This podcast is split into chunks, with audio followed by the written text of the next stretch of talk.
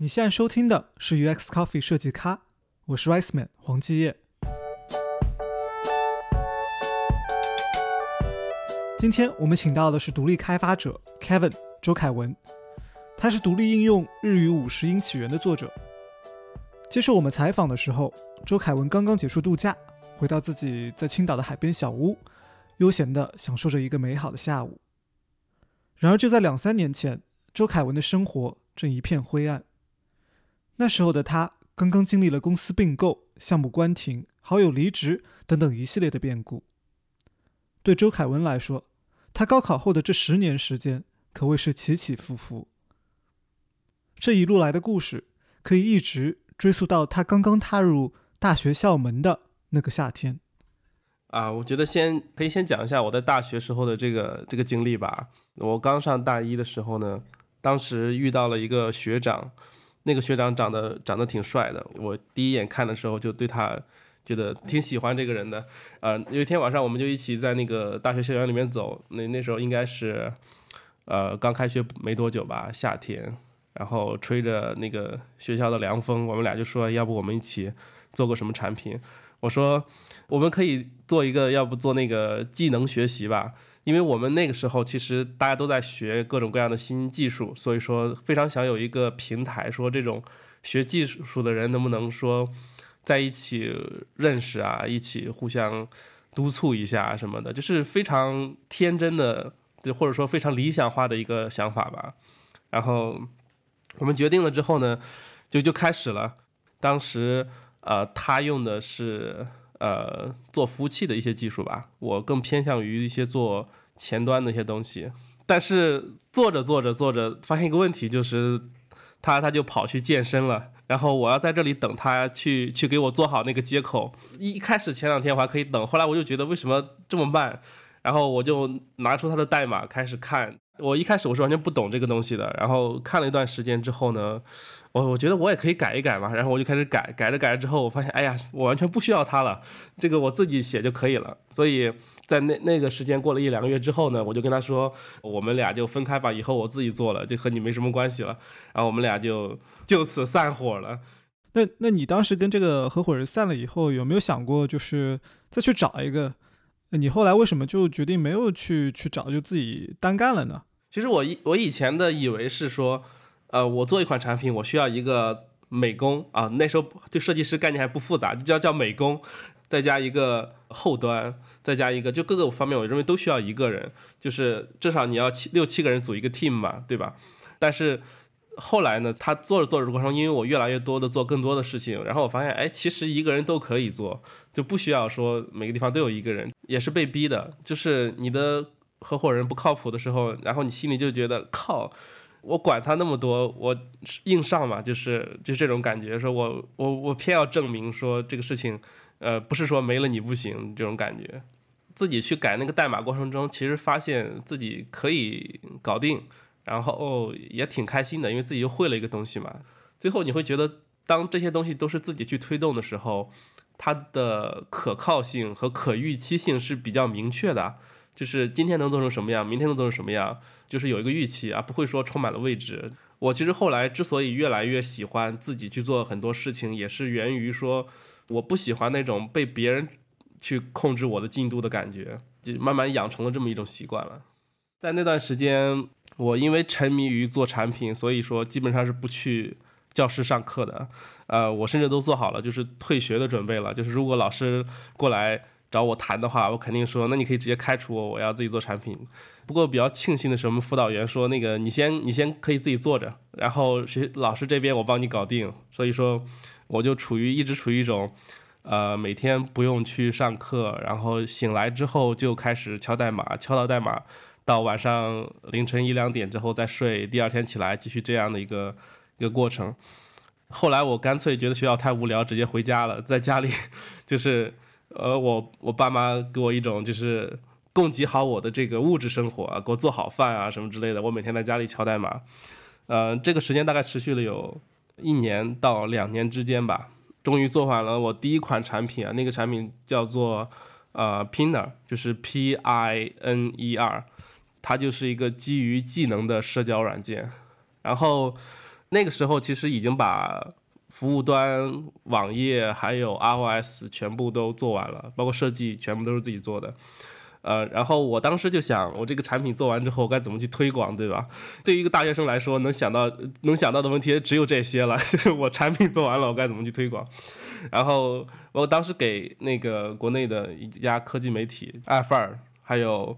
台湾的一家，台湾一家应该是匹克邦，给他们写写 email，我说我是一个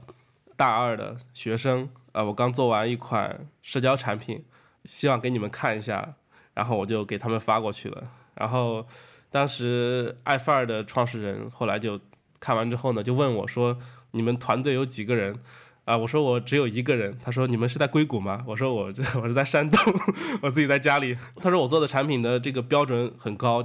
然后他听说我只有一个人之后呢，他就说那那你来广州一趟吧，我要我要天使投资你。第二天对，第二天他就给我买了机票，然后我就飞到了广州，拿到了人生第一笔种子投资十万块。哇塞，嗯，对，这个就是就是当时。在应该是对大二的时候，就是发生的这个事情吧。其实现在回想，我觉得，我觉得那时候其实是有一种，就是其实挺挺巧的，就是那个时候是中国移动互联网刚刚开始，就是进入就是爆发的这个前期吧。然后所有的一切都是充满了，对所有人来说都充满了向往。嗯，你你让我理一下，就是。如果我没理解错的话，你那个时候才大二，对吧？就是你人在山东，然后在一个大学里读书，然后读着读着，你突然就说，呃，我不上大学了，我要回家自己做产品，嗯，我叫我，嗯，我要做手机 app，然后突然有一天有有这么一个人突突然跟你说，哎，小伙子，你干得不错，我给你十万块钱，你来你来广州吧，然后你就你就这样去了，就这听着已经不是一个普通大学生的生活了。我我很好奇，你当时怎么就决定说，呃，我不继续去上大学了？然后，呃，你你家里，你当时你的父母都是非常支持你的吗？呃，这个这个要往更前讲了，这是更往前的一个故事了。其实其实我之前高中，我我从初中到高中的时候，那时候就是是学习非常好的一个人，但是到了高二的时候呢，开始觉得就是对高考有极大的这个反感。那时候周围的人都在说什么，只有上大学才能怎么怎么样，大学就是一切。尤其是快到高三了，你发现班里的同学，以前那些最不愿意学习的人，突然开始在你是背后叹了一口气，说：“哎，我要用山东话来说这句话，就说考不上大学可怎么弄？得回家种地了。你们听得你们听得懂吗？就是考不上大学怎么办？得得回家种地了。然后说。还得上工地上搬砖，就是说还要上工地上搬砖啊。然后那时候我就头皮发麻，你知道吗？我就觉得你们这些人就是平时不好好学习，到这个时候快要利益分配了，开始想自己分配不到怎么办？然后就就觉得整个学校都疯了，你知道吗？就是那种非常极度的讨厌这个地方。然后我我应该是高考前三四个月吧，然后我就回家了，我就不上不上课了。因为我就我跟我爸妈说，我说。我在家里复习，我我不去了，因为那时候其实所有课都学完，就是剩下复习了。然后我就说我回家复习，那个时候就，呃，在家里那时候拿出我偷偷买的魅族 M 八，然后连上我偷偷弄的 WiFi 网络，在家里就是装模作样的在那儿看海贼王，呃，火影忍者啊，反正就那种民工漫吧，很长的那种，就在那儿整天看，就这样度过了最后三个月的时光。其实。呃，那时候就是一个想法，就是觉得我我想要向，不管是父母还是其他这些人，就是想要向他们证明一下，就是高考就是就是一个非常无聊的事情，就是这个东西完全不可能决定你的人生是怎么样的，所有的事情都是你之后会怎么样才会决定的，就是那个想法特别单纯，就是一种想要证明一下这件事情。所以说就这么去做了，那时候可能受了很多人的这个影响吧，比如说韩寒啊、李敖啊这些人，王小波，就是你看多了这些东西之后，你会很反制的一个人。呃，怎么讲呢？我高中的时候，那时候的世界观在逐渐形成，那时候对自己的一个价值判断就是说，假如说我我我八十岁的时候快要死掉了，然后我回想自己的人生，我仍然在无数次的顺从这些所谓的社会的这些。普世价值观，或者说一些事情的安排，我觉得自己肯定是个大傻叉，呃，所以这个就坚定了我个信念，就是说我不会和这些事情同流合污。当然那时候我觉得也还有个原因，是因为年轻，年轻真的是我觉得有一种无所畏惧的感觉，就是什么我都不怕的那种感觉，你知道吗？然后我在高考前三个月不去上学的时候，我就已经决定了这件事情了，就说我高考完之后，我就要去，一定会按照我自己人生的规划去走了，我不再会做任何的妥协。就是其实家里或者说身边的人都会给你很多压力，但是这个压力给久了之后，总有一天会爆发的。就是我爆发的比较早，也比较猛，就是在高考之后我就爆发了。其实我高考那时候考成绩不是很好，我本来成绩是可以上很好的大学的，然后那次跑只能上一个比较普通的大学吧。呃，我爸就想让我复读，然后当时我我就那种热血沸腾，我说终于到了这个时刻了，我就跟我爸发了个信息，我说那个我对自己的人生已经有了自己的规划，如果你想要改变这个轨迹的话是不可能的。我说从今天开始我就会离开这个家庭，然后我们来世再见。当然我的意思不是去寻死啊，然后我就我就揣上我的我的身份证什么的，带上我的小手机，我就。从我家开始徒步往上海走，那时候我想的是上海有些朋友可以去投靠他们，就是哪怕我在路上，就是这一路上我没有能够活着过去，我也不愿意去苟同他们的那些价值观。就是年轻，我觉得真的是有种疯了的感觉，你知道吗？现在回想，我觉得真的是疯了。对我就想着一路上我去要饭或者怎么样，我一路上一定也要走过去那种感觉。我真的是什么都没有，就是就是付出了一种就是那种必死的信念去履行自己的这个。价值观，然后要和过去的一切做决裂，就是你知道，在山东这么一个孔孟之乡，就这种所有的东西的这种禁锢观念是非常多的。就如果说你要反叛的话，你要反叛很多东西，要么你一反到底，要么就干脆别反。在之前，其实我是一种一直在忍，就是一直在忍，因为之前我家里其实给我的压力是蛮大的，就是当然就是主要是来自。我父亲那边，就他对我的期待很很高，但是他期待我的方向呢是成为一名优秀的大学生，因为优秀的公司职员的这么一个期待。他会说我所有喜欢的事情都都不值得去做，比如说我我做电脑，他会说以后所有人都会弄电脑，你弄没有意义。就是现在来看，你会发现他他当时是在一个很狭隘的眼光去看电脑这件事情，但是对我而言，那个时候就就觉得特别不爽，就是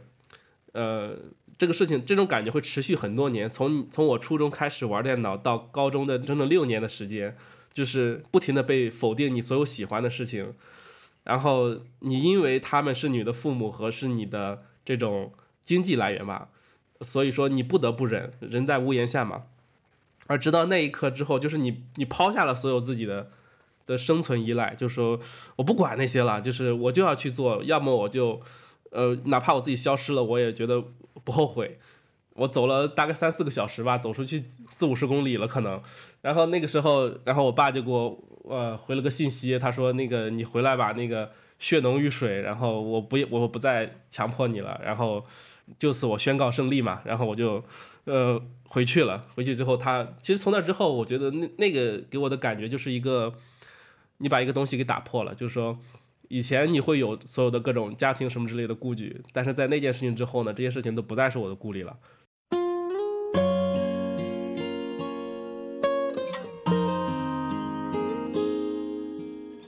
在那之后，我觉得我呼吸的第一口新鲜空气，就是你会发现这个世界对你而言没有什么事情是你在害怕的了，就是去哪儿都可以，想干什么都可以，然后。有一种就是终于可以自己隐形的翅膀张开了那种感觉，我觉得那时候可能第一次会觉得《隐形的翅膀》这首歌好听吧。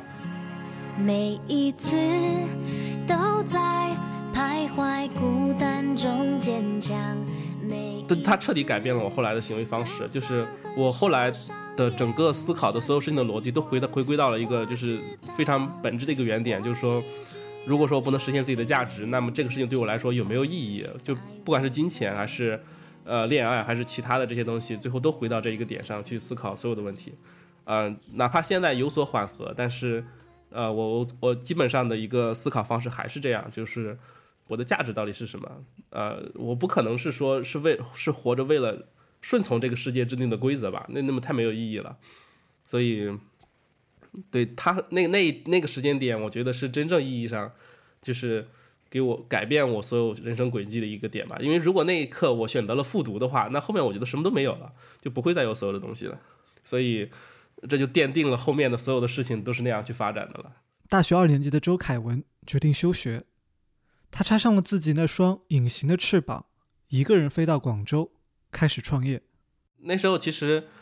什么都没有想，就是就就想着做产品，就是真的是脑子中其他什么都不在乎，呃，哪怕睡地铺什么都无所谓，就是你只要让我能够做我的产品，呃，怎么样都行的感觉。我觉得草根出来的人可能都是这样，就是以前你什么都机会都没有，现在你有机会终于可以做自己想做的事情了，就对一其他的要求真的特别特别的低。来到广州后，周凯文的创业之路并不像想象的那样一帆风顺。基于技能学习的社交产品 Pinner，在投入研发后没多久就进入了瓶颈。周凯文对自己最开始的这个想法产生了动摇。这时候，他又有了一个新的产品点子，应该是在过年的时候吧，这时候应该就是一三年的年底了。对，一四年正好过年的期间，我当时就在想一个 LBS 的一个社交的一个雏形啊，就是说，呃，我们可以在不同的地方，呃，用户在那里埋下自己的一段信息，比如说一个语音，或者说一个照片或者什么的，只只有别的用户到附近的时候可以把它挖出来，就是像龙珠寻宝一样。这个产品呢，就是当时我。做出来 demo 之后呢，就是 FRCU 他们就觉得非常非常的好，然后当时也是见了第一个呃投资人吧，然后就拿到了第一笔的天使投资，呃，当时是我记得应该是三百万人民币。嗯，三百万人民币。你当时作为一个大二大三的学生，你拿到这笔钱的时候，你你是一个嗯什么样的感觉啊？当时的感觉就是。这么一算的话，我身价也好几千万了。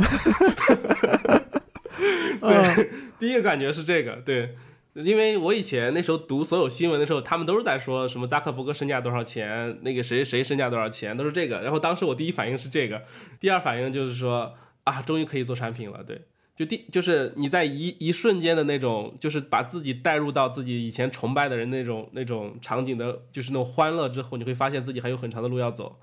就就又回到了现实，就是说终于可以可以做产品了。但非常有趣的事情是，这个东西搞着搞着，突然我们我又想出来一个 更好玩的东西，然后把这东西给换掉了。那时候是就是到了短视频社交了，就是当时我朋友拿了一拿了那个 Tap Talk 的那款产品给我看了之后，我当时脑子突然冒出了很多这款产品可以去去改动的地方。他是说你加了好友之后，好友会带会一个列表的形式列在你的屏幕的下半屏，你只要按。一下对方的头像，你可以把当前的照片拍了发给他。如果你长按的话，你可以把这个录一段视频发给他。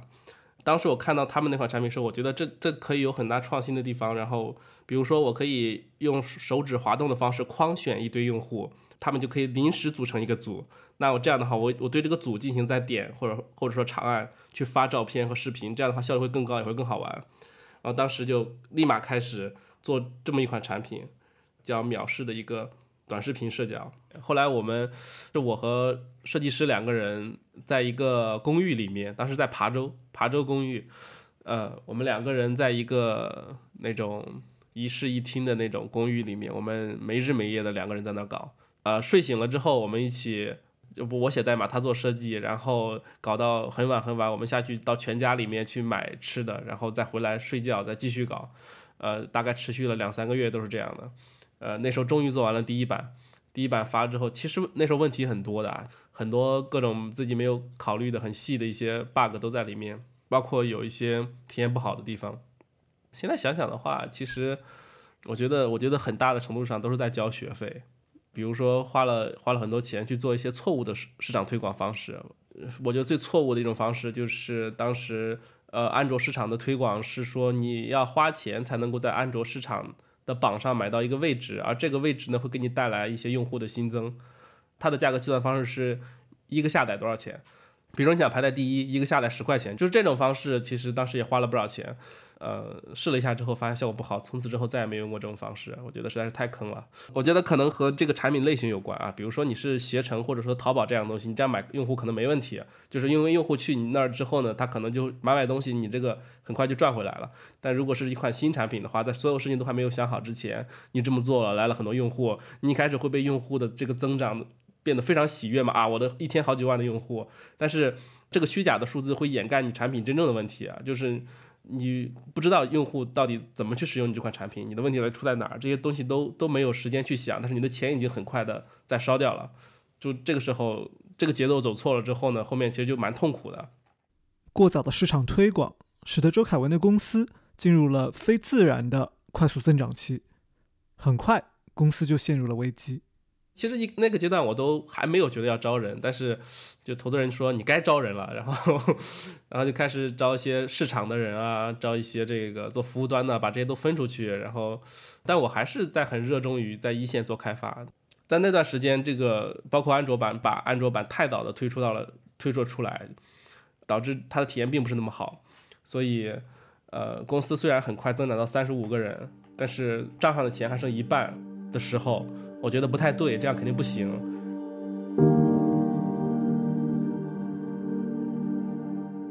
然后我就把公司所有的人捋了一下，我觉得只要设计师和我还在，这个后面就还有救。其他的人呢，我就把一些贵的呀，就是或者说我没有想清楚的这些员工，不得不辞退辞退掉了。毕竟到了这个公司生存。的最后关头了嘛，然后跟他们就逐个的去聊，然后把公司又缩减到了最后五个人。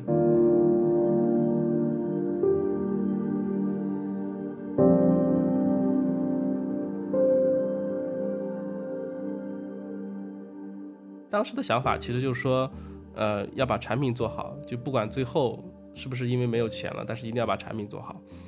所以花了很多功夫在打磨产品的细节，但是现在来看是一种很愚蠢的做法。那时候有一种就是破釜沉舟的那种感觉啊，就觉得这个产品一定可以。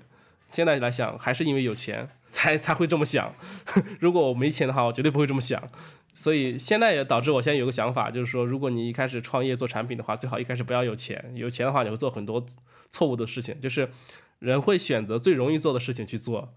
而不是选择做最对的事情去做。比如说。我手里还有钱的时候呢，我就会我会做一个就是一个 plan，我头三个月干什么，后三个月干什么，最后三个月干什么，是吧？就是好多人都会这样做，就觉得自己很有计划性。但但但其实你真的按照执执行完之后，你发现你可能产品真的做完了，但是最后已经没钱了。现在如果让我去去思考的话，我我肯定会选择是说，呃，先做一个确定的用户需求明确的一个一个方向，然后你做出来之后呢？你的一开始那 MVP，你的核心就可以让用户为你去买单，你可以有你的现金流，你一开始人可以尽量的少，你可以，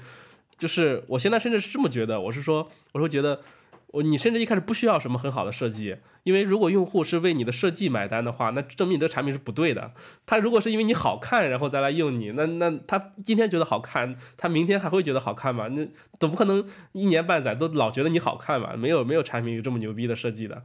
甚甚至说我觉得。如果你能够远离这个，呃，互联网圈的人的话，会有一种更好的一个结果，就是互联网圈的人会给你一种错觉，就是你一做出来之后，周围一堆人过来说，哎呀，这个做的好，这个地方那个地方好，但是你会发现，偏偏用户不觉得好，就是这也是其实后来我我不在互联互联网公司干之后，我我到了青岛这种地方，我我才会有这种深刻的一个体会，就是你你出门走上一百米，周围没有一个人知道你是干嘛的，你会开始想，我做的这个产品和他有什么关系？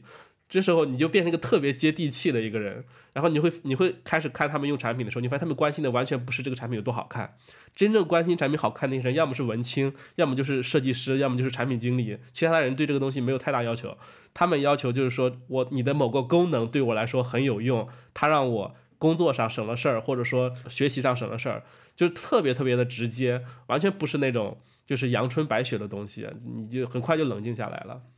在经历了一系列的产品转型之后，周凯文把自己的公司缩减到了只有五个人。那时候，他收到了来自北京的一家科技公司的并购请求。这家公司的产品叫字里行间，是一款主打排版设计的写作工具。在那个时候呢，就是呃，字里行间这家公司的那个 CEO 找到我，他说他觉得我的产品做的手艺不错，他想要和我一起去做字里行间这款产品。其实当时我是呃蛮感动的，因为呃他和我的年纪其实差不多，比我年长两岁吧。因为恰好那个时候我自己创业也有个三三四年了，然后觉得挺孤独的，因为我从始至终都没有一个呃像合伙人一样存在的这种角色吧，就是能够和你去分担很多压力的人。虽然说大家我和我一起的工作的那些朋友，大家关系都很好，但是你有些东西是不能像合伙人一样去跟他说你的压力和你的。呃，这些困惑或者说你的这些东西的，所以当时就觉得啊，可以可以一起做，因为以前从来没有经历过，就是公司并购这样的事情，也也对公司并购之后你的身份转换会有什么样的潜移默化的影响，也是没有概念的，所以当时想的更多的都是好的一面。周凯文接受了并购，从广州来到了北京。在公司并购后不久，他也不得不关停了自己之前在做的所有产品，全身心的投入到字里行间的研发过程中。然而好景不长，并购完成后的第二年，字里行间产品增长缓慢，公司陷入了瓶颈。团队中有很多人相继选择了离开。周凯文陷入了自我怀疑，他陷入了抑郁。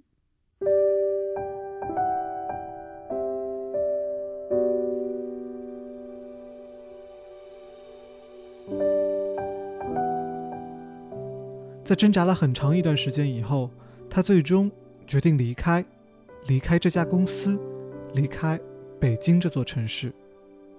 他决定回到自己梦最开始的地方，他的家乡山东。他选择了青岛这座宜居城市，重新走上了独立开发的路。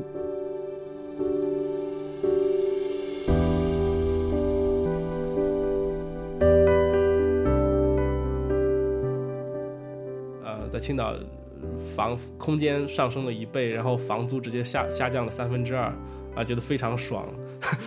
就是你终于有个地方有这种这种就是宜居的感觉了，然后就在青岛海边的一个小区，呃，租了租了一套房子在这儿住。所以我知道你到了青岛以后，嗯、就是开始做日语五十音起源这个产品。你当时是怎么想到要去做这样一个产品的呢？其实一开始还是因为我去了几次日本之后，很喜欢那个那个国家，就想要说，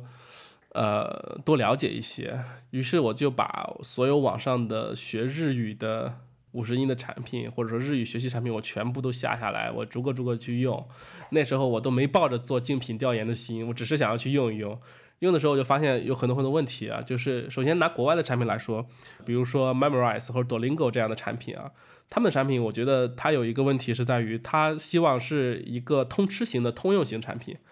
啊，这种产品其实呃有个必然有个问题，就是在于不同语言它的学习侧重点是针对不同区域的国家的人来讲，它是不一样的。比如说我们和我们和英语而言，其实中国人学英语好学啊，因为英语的语法。和中文的语法大致是类似的，你的主主语是呃，还有你的谓语之类的构成都是都是类似的，但是和和日语又是不一样的。中文和日文虽然说长得都是中文，但是大家的这个这个主谓宾的构成又不太一样，这个次序是颠倒的。日语相对中文来说是颠倒的，那这个时候大家来学的时候，你需要用一些巧妙的方式，让这些学习者能够呃理解你这个东西。然后我就觉得，哎，要不自己做一个自己用吧。然后我就自己做了第一版。第一版的时候，其实我我压根儿没有想很多人会喜欢这个东西啊，我会觉得就是我也没有什么预期，就就就发出去试一下吧。第一版，所以说那个设计我做的很简单，我只是说做了一个比较特殊的一点，就是我把五十音的起源的这些资料我全部给它列了出来，然后用一个比较快速的选择的方式让大家去记忆。啊，发出去之后，结果然后我卖一块钱嘛，我觉得我想知道这东西到底有没有用。我记得是头两天就卖出了一万多吧，然后当时我觉得，哎，那那有戏啊，是说明这市场是有问题的。就是，呃，如果说这个市场上的产品都很好的满足了这个大家的需求，或者说，呃，因为这五十音学习有很多免费的软件，为什么大家还要过来花一块钱买我这个收费的，而且长得也不是很好看的呢？看来大家对这个东西是有更高的预期的。然后我就想，那我是不是可以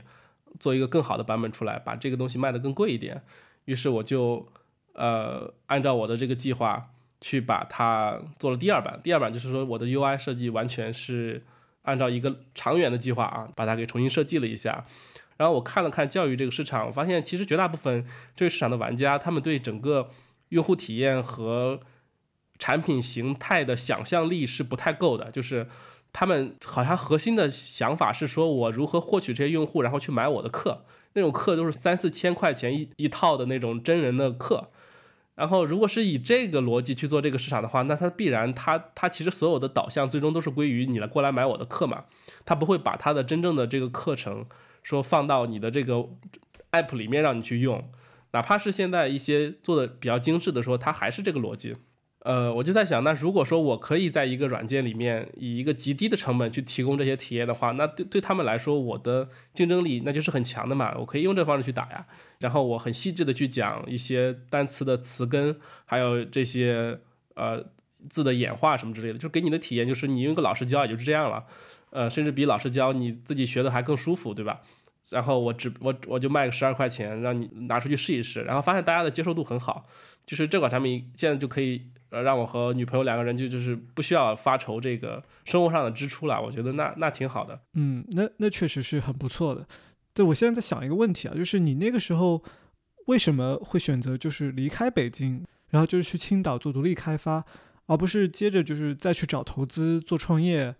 做公司呢？因为我想象你那个时候也算是年少成名吧，对吧？就是如果你要再去找投资的话，应该也是比较容易的吧？嗯，对，是。我之我之前确实有想过说，我再去，呃，找投资去做事情，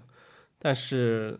呃，我觉得对我来说，可能有一件更重要的事情去做，就是去重新，啊，把自己以前做过的事情重新做一遍，呃，看看自己有没有什么变化，就是这是我特别想验证的一点，就是。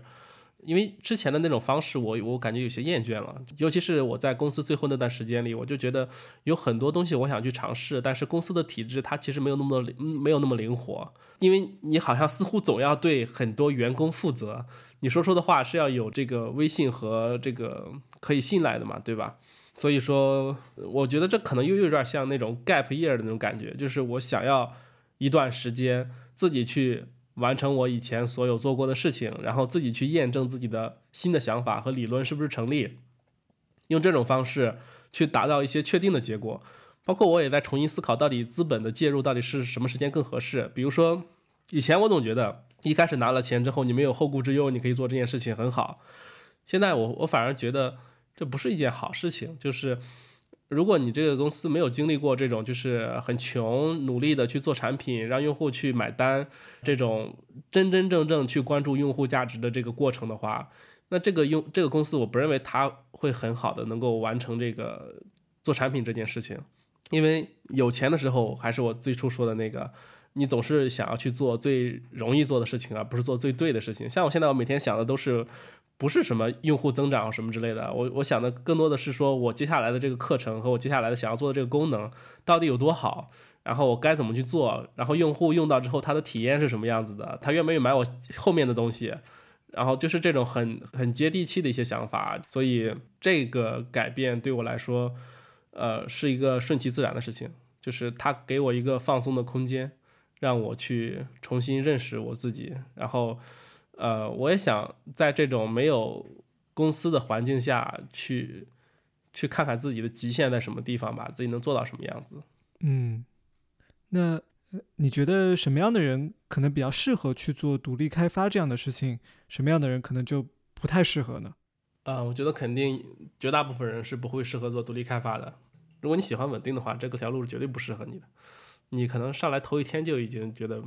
就很讨厌了，因为比如说你在公司里工作，你的你的信用卡是可以有逾期的还的，对吧？你结果你独立开发第一天发现，哎，收入负五百，靠，那你直接就晕菜了，对吧？那没没办法过这日子。我独立开发者刚开始前一年，我每天是每个月的收入都是负一万五，就是那种压力，你可以想象一下。独立开发是这是这种感觉，就是。你今天哪怕卖的再好，你也不会高兴，因为你觉得明天可能就一个都卖不出去。就是我我认识的所有做独立开发的朋友，几乎都是这种感觉，就是哪怕你已经连续一一个月每天都卖的很好，你还是会觉得明天可能就卖不出去了，就是有这种不安全的这种感觉吧。这也其实也是促使大家就是说始终在保持创新，保持这种创造力吧。然后我又发现，好像绝大部分做独立开发者的人，好像都。都不太喜欢这种普世价值观的东西，就是他们可能都都希望说离这些东西越远越好。就如果说你是一个啊，就是这种很讨厌世俗中的一些这种价值观同流合污的人，然后你又有这种执行力的话，你独立开发者其实挺适合你的。我现在真的想不到什么比独立开发者这件事更靠谱的，能让你实现你的那种想象中的生活方式的那种事情去做。嗯。我知道你现在在呃青岛已经生活了蛮长一段时间了，就是和北京相比，呃，你觉得你到了青岛之后有什么不太一样的感觉吗？就除了住房条件以外，气候上舒服多了。啊，青岛一个沿海城市嘛，所以说你肯定，呃，没事儿，你去海边走一走，也空气也比较湿润，也很好。然后这里节奏很慢，可能北京都是外地人嘛，生活压力比较大，这边的人都是，嗯，常年在这儿的，大家都比较比较没有那么多力气啊。然后要说我最大的一个感受的话，我还是喜欢到了这里之后那种孤独感给我的那种那种那种思考的空间。哎，你讲到“孤独”这个词啊，让我想到你的博客。就是我在准备这期节目的时候，有看到你在博客上有很多次都提到这个“孤独”这个词。嗯，你说你有时候其实是在刻意的去追求这种孤独感，是吗？我想想怎么去描述这个东西呢？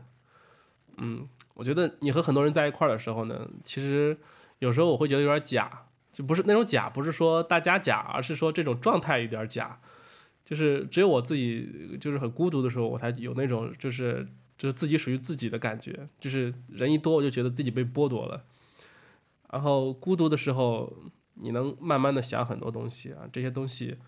呃，挺好的。所以我觉得我挺喜欢追求孤独的。当然，我觉得最根本原因还是那个原因，就是人一多的时候，我就觉得我我没有在活着的感觉。我觉得，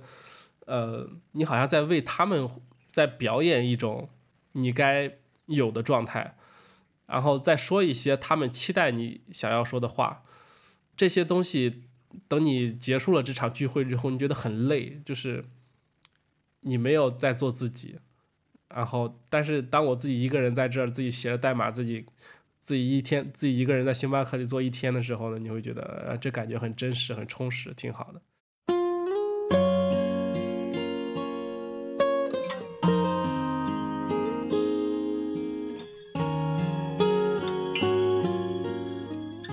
我想用周凯文最喜欢的这首歌的歌词来做这期节目的结尾。每一次都在徘徊孤单中坚强，每一次就算很受伤也不闪泪光。我知道我有一双隐形的翅膀，带我飞，飞过绝望，带我飞，给我希望。我很高兴周凯文找到了属于自己的那双隐形的翅膀，在中国。做独立开发必定是一件孤独的事情。我希望周凯文以及那些和周凯文一样的中国的独立开发者们，翱翔，用心凝望，不害怕，看到所有梦想都开花。不去想他们拥有美丽的太阳。我看见。你现在收听的是 UX Coffee 设计咖，我是 Rice Man 黄继业。这期节目。由我和 Hoka 联合制作，我们的团队还有翻啊翻和方志山。如果你对这期节目有什么想法，你可以在我们的新浪微博和推特上给我们留言。如果你喜欢这期节目，你可以在网易云音乐、喜马拉雅 FM 或是任何播客应用上搜索 UX Coffee，U X C O F F E E 来找到我们，订阅收听我们的节目。我也希望你可以把它分享给你的一两个朋友们。好。这期节目就到这里，我们下期再见。